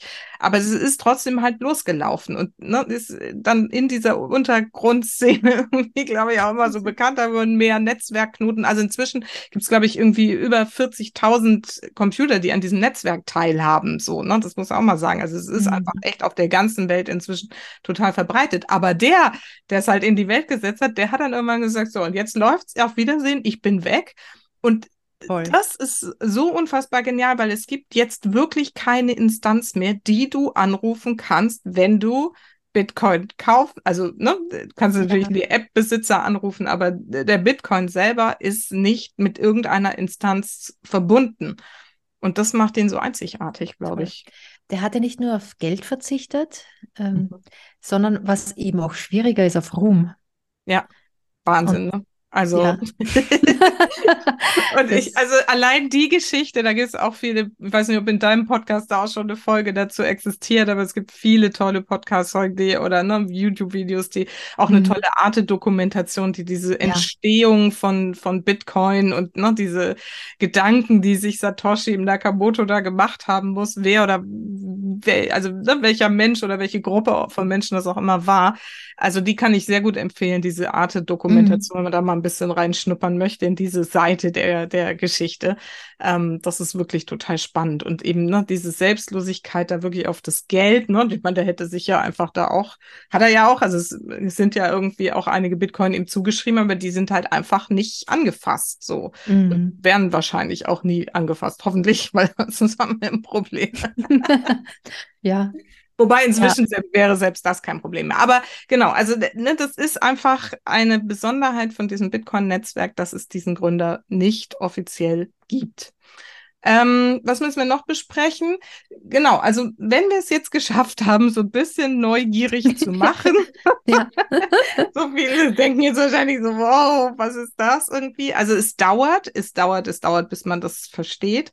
Ähm, trotzdem vielleicht mal so ein paar Worte noch dazu. Was ist wichtig, wenn man jetzt sagt, okay, Eva sagt, ich soll 300 Euro da irgendwie reinlegen und es 30 Jahre nicht anschauen. Ich finde, das ist so eine Ansage. Finde ich gut, ja.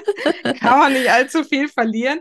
Wie würdest du jetzt empfehlen, dabei vorzugehen, so ganz grob? Und was ist wirklich wichtig dabei zu beachten? Mhm. Also ganz grob, das Allerwichtigste ist der Sparplan. Also bei sehr volatilen Anlagen, und da gehört halt eben der Bitcoin dazu, da geht's rauf, da geht's runter. da echt einen wöchentlichen, einen monatlichen Sparplan beauftragen, weil dann profitiert man vom Durchschnittskosteneffekt. Man bekommt halt eben mehr Bitcoin, wenn der Kurs runtergeht und weniger, wenn der Kurs raufgeht. Und ins, insgesamt bezahlt man dann halt im Durchschnitt weniger für einen Bitcoin über eine gewisse Zeitspanne. Das wäre mal das Erste, weil ich glaube, wenn man mal richtig begeistert ist von Bitcoin, denke ich, boah, da gehe ich jetzt all in. Und das ist halt meistens auch zu einem Zeitpunkt, wo man schon vier, fünf Mal gehört hat, wo man richtig ganz viele YouTube-Videos gelesen, äh, gesehen hat, äh, geht dann all in und dann fällt er auch. Und das muss man halt menschlich auch mal durchstehen über Monate, über Jahre. Man muss vor allem finanziell durchstehen ja. können. Also man sollte das jetzt nicht machen mit Geld, was man braucht. Auf gar ja. keinen Fall. Genau. Nicht irgendwie ne, Geld, was man in einem Jahr braucht, sagen, ich investiere das da jetzt rein, damit ich es dann irgendwie nächstes Jahr verdoppelt habe. Das wird bestimmt voll super. Nee. Und nee. achso, das muss ich noch kurz mal reinschmeißen, ja. Also alles, was nicht nur Bitcoin ist, was du jetzt gleich erzählst, sind in der Regel irgendwelche Systeme, die äh, von denen ich abraten würde. So, ne? Weil im Zweifel bleibt da mhm. für den Gründer was übrig, aber eben nicht für ja. den, der irgendwie am Ende einzahlt. Aber das nur nebenbei. Also wichtig, über die Zeit verteilt kaufen und auch nur für das Geld, was du wirklich irgendwie weglegen kannst für lange Zeit. Mhm. Das ist wirklich mal das Grundlegende.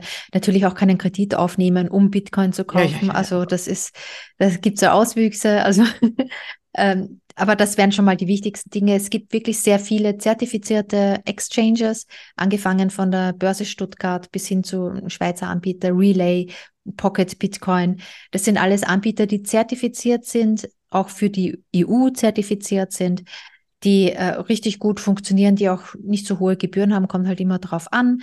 Ähm, können wir gerne auch vielleicht mit den Links dann auch nochmal mhm. arbeiten, wenn dann irgendwer nochmal äh, die genau sehen will. Und da ist, also das ist ris risikolos. Wenn man dann etwas mehr Geld hat, also muss ja jeder irgendwie so äh, selbst für sich entscheiden, was dann wirklich mehr ist. Also für mich wäre es so viel, wie ich eigentlich, also mehr als ich in meiner Geldbörse mittragen würde. Dann stellt sich die Frage, wie verwahre ich die sicher? Und da gibt es ähm, eben auch so Cold Wallets, die halt nicht verbunden sind mit dem Internet und die die Möglichkeit bieten, dass man Bitcoin selbst bei sich verwahrt. Weil das ist halt eben auch ein Ding, was halt Bitcoin von Gold und von allen anderen unterscheidet und was mich eigentlich dann, wenn man sich wirklich mal richtig überlegt, total vom Hocker haut. man kann Bitcoin besitzen, ohne dass einem das irgendwer ansieht, indem man einfach zwölf Worte, das ist die Möglichkeit, diese Hardware-Wallet zu entsperren, oder irgendeine andere Hardware-Wallet zu kaufen, um mit diesen zwölf Worten wieder zu reaktivieren. Das heißt die Seed Phrase. Und diese Seed Phrase, die kann man sich ja äh, merken äh, im Kopf und dann sieht einem keiner an, dass man Bitcoin hat. Man kann über jede Grenze, man kann Milliarden mit sich nehmen an Werten, wenn man sich das irgendwie so leisten könnte und keiner sieht es einen an, keiner kann das verbieten und das gab es noch nie in der Geschichte. Und ich glaube, das ist jetzt wirklich der Moment, wo die Geschichte umgeschrieben wird. Ja, ja, genau. Man kann es mitnehmen, man kann es besitzen, du kannst nicht enteignet werden. Ne? Also das mhm. kommt einem jetzt vielleicht komisch vor, wenn wir das hier so sagen, aber das gab es schon in der Geschichte. Auch Gold wurde schon enteignet irgendwie, mhm. ne? dann wird das einfach eingesammelt. Aber Bitcoin, das kann dir keiner wegnehmen, wenn du mhm. ne, diese zwölf Worte dir irgendwie in deinem Kopf abspeicherst.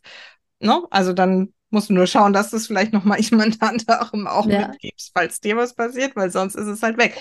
Das ist übrigens echt, ne? Also, das finde ich persönlich gerade noch so die größte Herausforderung, das Kaufen über diese Exchanges, also es sind Apps oder irgendwelche Anwendungen über, über einen Computer halt wo du das auf irgendeine bestimmte Weise, das würde jetzt hier viel zu weit führen, irgendwie einfach kaufen kannst. Relay, finde ich, ist relativ easy und selbsterklärend mhm. zum Beispiel, finde ich jetzt aktuell so das Einfachste. Damit kann man mal einfach einsteigen und mal für 50 Euro was kaufen, gucken, was passiert, irgendwie so. Aber dann das, ne, in diese Cold Wallets, also Wallet heißt ja Portemonnaie im Prinzip, also in ein, ein Gerät, das ist wie ein USB-Stick oder sowas zu überführen und zu sagen, und da habe ich es jetzt.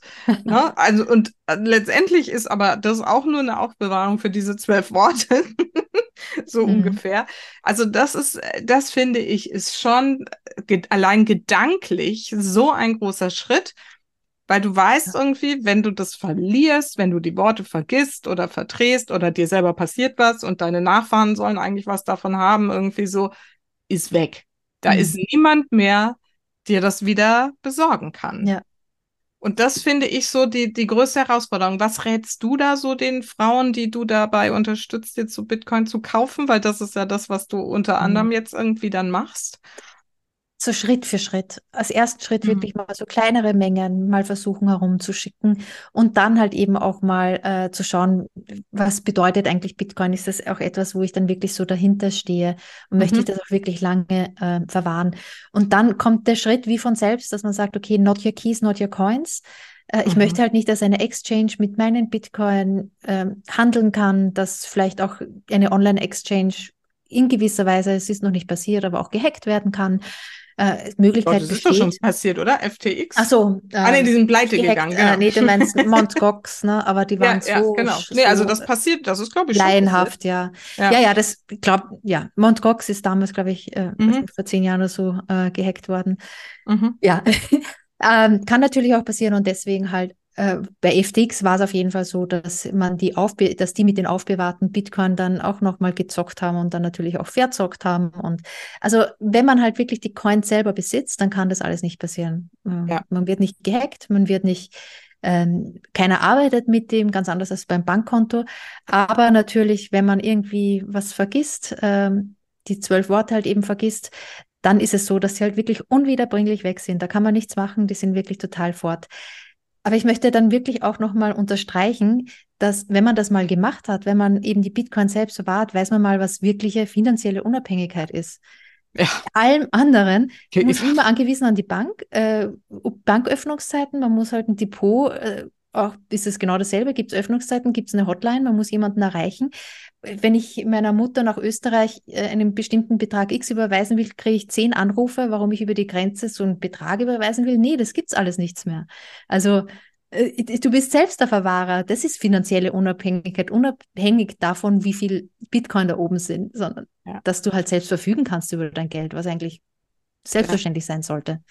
Ja, ja super wichtiger Punkt. Und mhm. ne, gerade gerade in dem Zusammenhang, ne, weil so viel über finanzielle Unabhängigkeit gesprochen wird und dabei eben überhaupt nicht dabei drüber gesprochen wird, wie abhängig wir von diesem ganzen System irgendwie sind. Ne? Wie gesagt, Banken gehen pleite, zack, ist dann Geld irgendwie weg. Vielleicht kriegst du noch ein bisschen was, aber ja. wenn du größere Summen hattest, bist du halt auch irgendwie die los. Und bei Bitcoin, wenn du es selber verwahrst, wie du so schön gerade gesagt hast, not your keys, also diese PIN, ne? diese, diese Schlüssel, die dir da erlauben, darauf Zugriff zu haben, not your coins, dann sind es halt einfach nicht deine Bitcoin, sondern dann sind sie irgendwo. Und das ist auch, finde ich, glaube ich, wäre so, ist jetzt ein bisschen pathetisch, aber für die Menschheit auch letztendlich ein wichtiger Schritt, so wieder in diese Selbstverantwortung mhm. auch zu mhm. kommen. Na, also das, weil das ist wirklich ein Umdenken irgendwie. Und das wird wahrscheinlich eine der großen Hürden sein, auch zu sagen, ne, nehmt das in eure Verantwortung und ne, sorgt dafür. Und auch da wird es ja noch irgendwie was weiß ich, Geräte geben oder Möglichkeiten, dass es irgendwie noch ein bisschen einfacher wird. Aber wirklich zu sagen, ich bin dafür verantwortlich. Es ist letztendlich ist es halt wie Bargeld, ne? Wenn der Bargeldkoffer mhm. irgendwie im Zug liegen bleibt und das ist er halt weg. Ne? Und also es ist gar nicht so ungewohnt, wenn man genauer drüber nachdenkt, aber da wir ja halt quasi mit Bargeld auch gar nicht mehr unterwegs sind, ne? Oder wenn dir die Geldbörse geklaut mhm. wird, aber da wir halt gar nicht mehr mit Bargeld unterwegs sind, ist es halt noch fremder für uns, weil wir mal denken, mhm. no. ja. Ja, was ich auch mit der Zeit gelernt habe, ist, dass ähm, unab finanzielle Unabhängigkeit ja auch gar nicht mit dem Geld zu tun hat. Ja. Sondern das ist halt die Möglichkeit, dass wir aus, sich aus uns selbst daraus eben etwas anbieten können, wofür Leute bereit sind zu bezahlen. Und ich glaube, das ist auch an der Börse eine ganz gute Übung, dass man sagt, was wäre denn, wenn wirklich alles weg ist? Wir haben noch immer genug Zeit, Geld zu verdienen, unabhängig zu werden. Also es, Unabhängigkeit ist nicht nur ein Betrag X am Konto. Ja, genau. Ja. Wow. So, also ich glaube, alle haben verstanden, es ist ein Riesenthema, es ist sehr schwer mhm. zu beschreiben, trotz all der Erfahrung, die du schon damit hast, die ich schon damit habe irgendwie. Und ähm, ja, aber vielleicht haben wir neugierig gemacht und wenn das jetzt jemand denkt, so, hm, ich will auf jeden Fall mehr darüber wissen, Eva, wie unterstützt du denn genau? Was kann man da von dir jetzt irgendwie dazu bekommen? Ja, es wäre total schön, wenn ihn, wenn wer mehr darüber wissen will, schaut einfach bei jedem Podcast-Anbieter äh, und tippt ein eine Million Satoshi. Ich habe auch einen YouTube-Channel, der auch eine Million Satoshi mhm. heißt. Der Blog heißt auch eine Million Satoshi.de. Also äh, ich, ich hoffe, ihr werdet fündig. Und es ist, glaube ich, auch in den Shownotes hast du äh, auch angeboten. Auf jeden Fall. Und äh, wenn ihr den äh, Newsletter abonniert, dann könnt ihr auch bei einem Meetup mit dabei sein. Wir treffen uns äh, jeden zweiten Mittwoch im Monat online. Äh, und da wäre es schön, wenn ihr da auch dazu kommt. Du warst ja auch schon mal äh, dabei, genau, wenn ich, ich war das sagen darf. Mittwoch dabei. Das war auch echt super interessant. Und cool. Äh, also nochmal wieder so ein Thema, wo du denkst, so jetzt explodiert mir gleich der Kopf. ja, das war toll. Ja, aber, eine, aber, einen Gast. Ja. ja, ja, genau. Also das ist auf jeden Fall ein guter Anlaufpunkt, dass man auch mal sieht, ne, was sind es für Menschen, die sich damit befassen. Das ist ja jetzt eine speziell, es sind ja nur Frauen ne, bei dir im mhm. Meetup generell, ne? Ist also auch so eine angenehme Atmosphäre, wo man sich ne, mal so ja. untereinander so ver im vertrauensvollen Rahmen irgendwie austauschen kann und auch einfach nur zuhören kann, wenn man da jetzt noch ganz neu ist. Und ähm, also das würde ich auf jeden Fall auch empfehlen, da mal reinzukommen. Cool. Kostet nichts, ne? Also nee, genau. Ist kostenlos und über dein, danke, ja. dein Webs, über deine Website beziehungsweise den Newsletter irgendwie einfach Ticket buchen sozusagen. Genau. genau. Ja, und dann gibt es auch noch einen Telegram-Channel, falls es da auch noch weitere Fragen gibt. Da wird sich auch öfters ausgetauscht. Also kommt einfach rein, Newsletter abonnieren und zuhören, liken, kommentieren. Das hilft immer alles ein bisschen äh, sichtbarer zu machen. Mhm. Und da würde ich mich sehr freuen drüber, ja. Super. Und bietest du es auch so als Dienstleistung an, dass du sagst, oh, ich ne, helfe dir auch deine ersten Satoshis zu kaufen und zu verwahren und gebe dir irgendwie Unterstützung dabei? Mhm. Du nix. ja, das habe ich auch. Äh, das ist so ein Mentoring, da kann man sich dann, wenn man sagt, okay, man traut sich jetzt diesen ersten Schritt zu gehen oder man will halt noch weitergehen und sagen, hey, wie ist es mit dem Cold äh, Wallet? Wie kann ich das am besten verwahren? Oder äh, vielleicht auch generell Finanzplanung, weil ich ja schon über so viele Jahre äh, auch diesen Finanzblock äh, betrieben habe. Wie kann ich das einordnen in mein bestehendes Portfolio und dergleichen? Also dafür gibt es wirklich individuell immer so ein Mentoring und ein kostenloses Erstgespräch, wenn ihr euch meldet. Und dann können wir mal einfach reden, wie wir, wie ich dir helfen kann, ob ich dir überhaupt helfen kann oder ob ich euch überhaupt helfen kann. Mhm. Weil manchmal sind es ja auch sehr konkrete Fragen, wo ich sage, okay, nee, das ähm, zum Beispiel zum deutschen Rentensystem, die Details, die kenne ich jetzt nicht, da gibt es aber auch andere Beratungen. Aber wenn es jetzt geht um Coaching, Bitcoin, Finanzportfolio und so, bin ich sehr gern da. Super. Sehr gut. Das, wie gesagt, aus, auf jeden Fall direkt hier in der Podcast-Beschreibung ähm, verlinkt. Und dann könnt ihr euch da gleich den Newsletter abonnieren und euch da einfach ab und zu mal so eine Portion Bitcoin abholen.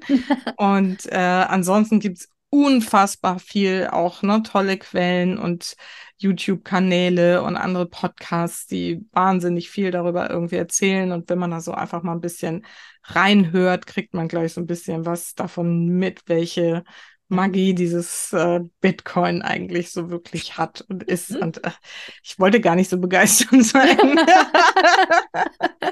ich wollte eigentlich voll neutral bleiben.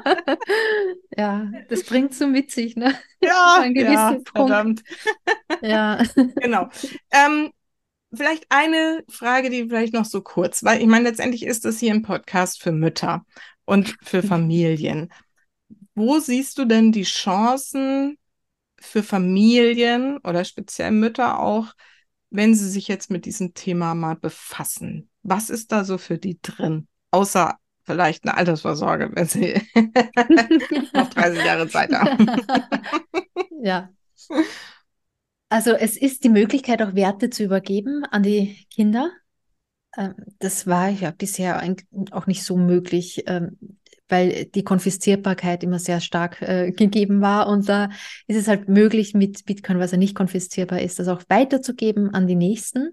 Ja, und vor allem nicht inflationär auch, ne? Genau. Genau, und nicht inflationär. Ja. Ähm, das fand ich eine schöne Sache. Äh, das, was vor allem speziell für Mütter interessant ist. Es ist auch etwas, wo, wo man wirklich beim Haus, also ich mache ja auch sehr viel, äh, ich glaube wie jede Mutter auch, sehr viel Hausarbeit, die auch manchmal ein bisschen langweilig sein kann. Und da kann man auch ganz viele Podcasts hören. Also es geht auch nebenbei, wenn man so die Leidenschaft für Bitcoin entdeckt hat, dann findet man immer Möglichkeiten, nebenbei ähm, ja. noch Podcasts zu hören. Und ich habe bei ganz vielen Frauen auch vor allem gehört, also Finanzen haben mich nie interessiert, aber das ist richtig geil. Ja, und super. und deswegen, also Study Bitcoin, man muss ja nicht, äh, die, ist, ja. ist eine ganze Altersvorsorge, also das nicht, aber sich damit befassen, das ist ja das, äh, worum es eigentlich geht und mhm. was ich eigentlich versuche halt auch rüberzubringen, dass man äh, Bitcoin lernt. Mhm, genau. Und was ich noch ergänzen möchte, was ich so drin sehe, ist allein, ne, dass wir Eltern uns damit jetzt so befassen, ähm, und auch für unsere Kinder zum Beispiel schon einen Sparplan mhm. anlegen. Ne? Also wenn du da jetzt, wenn das alles so kommt, wie wir das vermuten, ne, ja. ist das halt der beste Sparplan, den du gerade irgendwie anlegen kannst. Ähm, aber allein die Beschäftigung, wie gesagt, ne, es geht mhm. allein um diese geistige Beschäftigung mit diesen ganzen Themen. Was ist Geld? Ne? Warum ist es, fühlt sich das alles so komisch an? Wie, wie könnte es ganz anders sein? Welche Möglichkeiten und Chancen stecken in so einem System irgendwie für die ganze Welt? Ne? Also wir haben es ja ganz am Anfang angesprochen. Da sind mhm. so viele Aspekte drin. Ähm, und das, das, also meine sind ja schon ein bisschen älter als deine, zum Teil jedenfalls das, das merkt man irgendwie, dass, dass die einen anderen Zugang dazu bekommen. Mhm. Ne? Und dadurch, also gerade meine Tochter, die ist jetzt 18, eben auch schon anders über die Zukunft nachdenkt, weil sie eben ne, so diese, dieses Gefühl hat von, oh ja, ich habe ja Bitcoin, so ein paar Satoshi, so wird schon alles gut. Ne? Ja. Und ähm, also und, und das, das finde ich total faszinierend, wenn gerade so junge Menschen anfangen, darüber nachzudenken, was ist denn da eigentlich und was steckt wirklich dahinter und wie kann es vielleicht eben auch anders laufen. Ähm, das finde ich noch so einen schönen Aspekt an der ganzen Geschichte. Ja, auf jeden Fall. Schön gesagt, ja. Gut, so zum Schluss habe ich immer zwei Fragen an meine mhm. Gäste und die darfst du jetzt auch noch beantworten. Gerne. Und die erste lautet: Für welche drei Dinge in deinem Leben bist du denn am dankbarsten? Das sind wirklich äh, tatsächlich viele Dinge. Ich glaube, ganz am Anfang bin ich dankbar für meinen Mann, dass er das meine ganzen Hobbys immer so mitträgt und mich so unterstützt bei allem, was ich so nebenbei mache. Ich glaube, ich bin ähm, manchmal auch ein bisschen sprunghaft in meinen Interessen. Äh, bei Bitcoin bin ich jetzt wirklich lange dabei. Ich glaube, das wird mich auch sehr, sehr lange begleiten. Mhm. Aber ich finde es einfach schön, dass, äh, ja, dass er das auch alles gut findet und vor allem auch überall so geduldig zuhört. was, was ja als Nicht-Bitcoiner nicht so einfach ist, äh, ja, immer meine Rede schwer von Bitcoin auszuhalten. Äh, und dann, ähm, ja, bin ich auch, äh, ich bin so für, für, sehr, sehr viele Dinge dankbar. Ich bin dankbar, dass ich jetzt so mein Leben selbst gestalten kann, weil ich ähm, in der Selbstständigkeit mir das halt eben ortsunabhängig und zeitunabhängig möglich ist. Und äh, ich bin, also ich bin dankbar, dass wir halt eben auch sehr ruhig und schön wohnen hier mit, mit den Kindern, dass die das auch gut hier finden. Also es gibt wirklich sehr, sehr viele Dinge, für die ich dankbar bin. Jetzt konnte ich mir gar nicht drei aussuchen. Ich glaube, insgesamt sind es jetzt drei geworden. Aber ich höre jetzt lieber auf, weil sonst äh, fallen mir noch mehr. Ja, aber es ist doch schön, ja. wenn es so raussprudelt und so. Ne? Das ist äh, schön, wenn du, wenn du dir dessen so bewusst bist, dass man für so viele Dinge im Leben dankbar sein kann. Das finde ich auch sehr schön als Grundbotschaft dahinter. Ja. Genau, und meine Schlussfrage ist immer, ähm, was ist denn so deine wichtigste Botschaft für meine Supermamas da mhm. draußen? Ja, ich bin ja ähm, auch als Mutter dann oft auch, äh, mache ich mir halt auch oft äh, Gedanken und habe halt auch äh, oft Schuldgefühle. und mir hat es im Speziellen mal so geholfen zu vergegenwärtigen, dass wir auch gar nicht so richtig alles in der Hand haben, was unsere mhm. Kinder betrifft. Und dass wir, wenn wir sagen, okay, wenn der vielleicht noch eine halbe Stunde länger guckt, dann wird er jetzt nicht als ewiger Vollpelz am Sofa landen. Und also, wenn man sich ein bisschen zurücknimmt und sagt, okay, ich kann nicht für alles verantwortlich sein, es läuft einfach so, wie es läuft. Die Kinder entwickeln sich auch ohne mein Zutun richtig gut. Ähm, ich glaube, es hängt nicht von der Erziehung ab und man sollte wenn man sich von den Schuldgefühlen befreien kann, ist das, glaube ich, eine sehr schöne Sache und kann man die Kinder auch richtig genießen. Das ist schön. ja, und eine sehr wichtige Botschaft. Und außerdem Study Bitcoin. und Study Bitcoin, genau. Finanzen machen Spaß. ja, nee, also hast du völlig recht, finde ich, finde ich super wichtig irgendwie. Schön. Eva, so wow, das war jetzt eine wilde Reise durch dieses äh, sehr, sehr wilde Thema. Ich danke dir sehr, dass du dir die Zeit genommen hast, das meinen Hörerinnen auch mal nahe zu bringen, eben aus dem Hintergrund raus, ne? dass du wirklich auch aus dieser Finanzwelt kommst und das trotzdem so für dich entdeckt hast und ne, so jetzt lebst und integrierst und anderen Menschen dabei hilfst, das eben auch zu verstehen, so ein bisschen zumindest, was da drin steckt. Wie das alles weitergeht, werden wir sehen. Erstmal ist es, finde ich, glaube ich, wichtig, das einfach mal in die Welt zu bringen. Und da hast du heute ähm, ja, tolle Arbeit geleistet. Vielen, vielen Dank. Ja. Vielen Dank dir, Susanne. Es hat echt Spaß gemacht und war ein echt schönes Gespräch. Ja, ja, super. Dann alles Gute. Wir bleiben auf jeden Fall in Kontakt. Wir sehen uns beim nächsten Meetup. Toll. Sehr cool. Freut mich. Und bis dann erstmal alles Gute. Tschüss. Bis dann. Ciao.